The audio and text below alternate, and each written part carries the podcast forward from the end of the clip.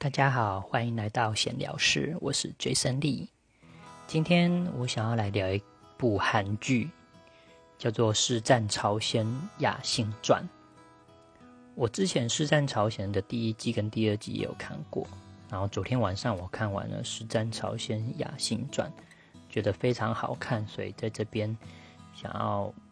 推荐一下，然后并且尝试从紫微斗数的角度来思考剧中女主角。雅信的星耀特质，《实战朝鲜雅信传》呢是《实战朝鲜》第一季跟第二季的起源，也就是他首度提到了生死草的来源，以及为什么会流入皇宫当中。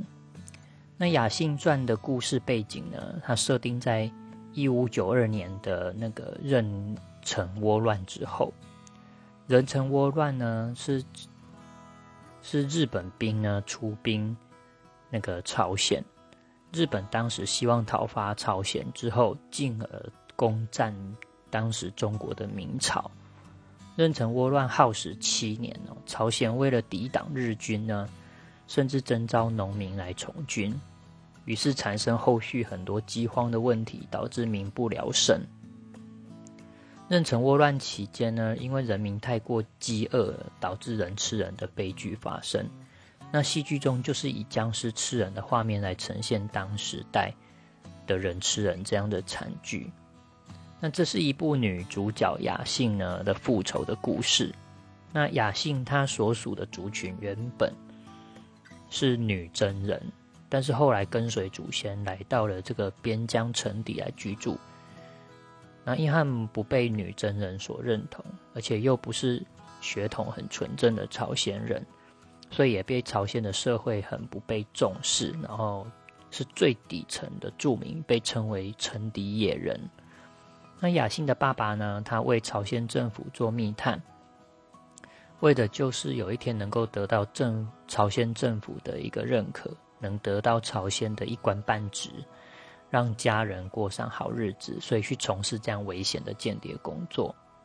那这个间谍是要得到什么样的一个情报呢？其实就是当时朝鲜政府有一个外患，是骁勇善战的婆珠卫女真人，是这个外患，一直是女朝鲜的一个不定时炸弹。所以朝鲜人多次讨伐婆珠卫女真人，甚至利用城底野人来做密探呢，探知婆珠卫女真人的情报，因为他们知道那种女真人的语言，这样。然后透过这个情报呢，彼此的跟婆珠卫女真人和朝鲜政府双方呢，就维持着恐怖的平衡。那这个故事呢，是在讲说有有一天呢，有一群婆珠卫女真人惨死在朝鲜的领土范围内。那朝鲜政府向外谎称是老虎咬死的，但实际上并不是。可是婆珠卫女真人并不知道，于是呢前来杀老虎报仇。那在杀老虎的过程中，得知凶手并不是老虎。那朝鲜政府为了避免呢婆珠卫女真人报仇来屠城，所以谎称跟婆珠卫女真人说是杀女真人的真凶呢，其实是在城底野人村子里面。然后造成了女真人跑去杀屠杀那个雅信的家人，让雅信的家人惨遭惨死哦。原本不知情的雅信还为了报仇雪恨呢，跑去找朝鲜的官员，要求朝鲜政府为他们家人报仇。那为了报仇呢，雅信他可以数十年忍辱负重，啊为朝鲜做各种事，包括密探、探查敌情、收集朝鲜政府需要的情报。那个故事很有趣的地方，就是雅信小时候曾经为了救家人的命，而在洞窟里面发现能够让人起死回生的生死草。那好几次呢，他想要用这个草来救家人，但是他知道这种草呢必须付出极大的代价，所以他迟迟不敢用。那之后呢，他得知当时真正的实情其实是朝鲜政府为了避免被。婆珠为女真人屠城，所以嫁祸给雅信的主人，那导致雅氏雅信一家人惨死。他知道这件事情的时候，雅信他的报仇哈，他的复仇的目标从女真人转向了朝鲜政府。那他用了生死草呢，在朝鲜士兵身上死掉的士兵身上，让这个死掉的士兵变成僵尸，开始四处咬人，让朝鲜的阵营里面进入腥风血雨的状态。让我们来从紫微斗数的角度来看看，雅信他可以那么冷静的为家人报仇雪恨，卧薪尝胆数十年都愿意，然后请求朝鲜官员帮忙报仇这件事情。这样的一个行为，我觉得很像是廉贞七杀做命宫对宫天府星的人，而且廉贞七杀做命宫的这个位置应该有两，至少有两颗煞星以上，然后这个组合应该是在丑位的位置，会有文昌文曲同宫的的状况。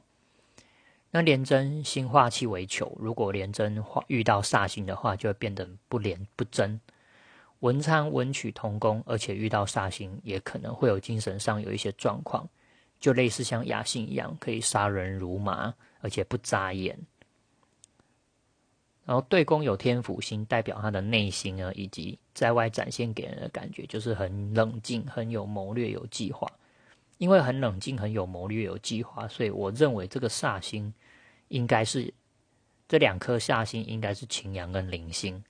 擎羊有大刀阔斧、勇往直前的特质，铃星则有缜密思考和计划、城府很深的特质。那七杀星呢，是坚韧不拔的代表，就像雅信一样，他坚韧不拔的要为家人报仇，用谋略、卧薪尝胆也在所不惜。真的知道凶手之后，可以很果决的杀人报仇。所以，我认为雅信应该是连贞七杀做命宫。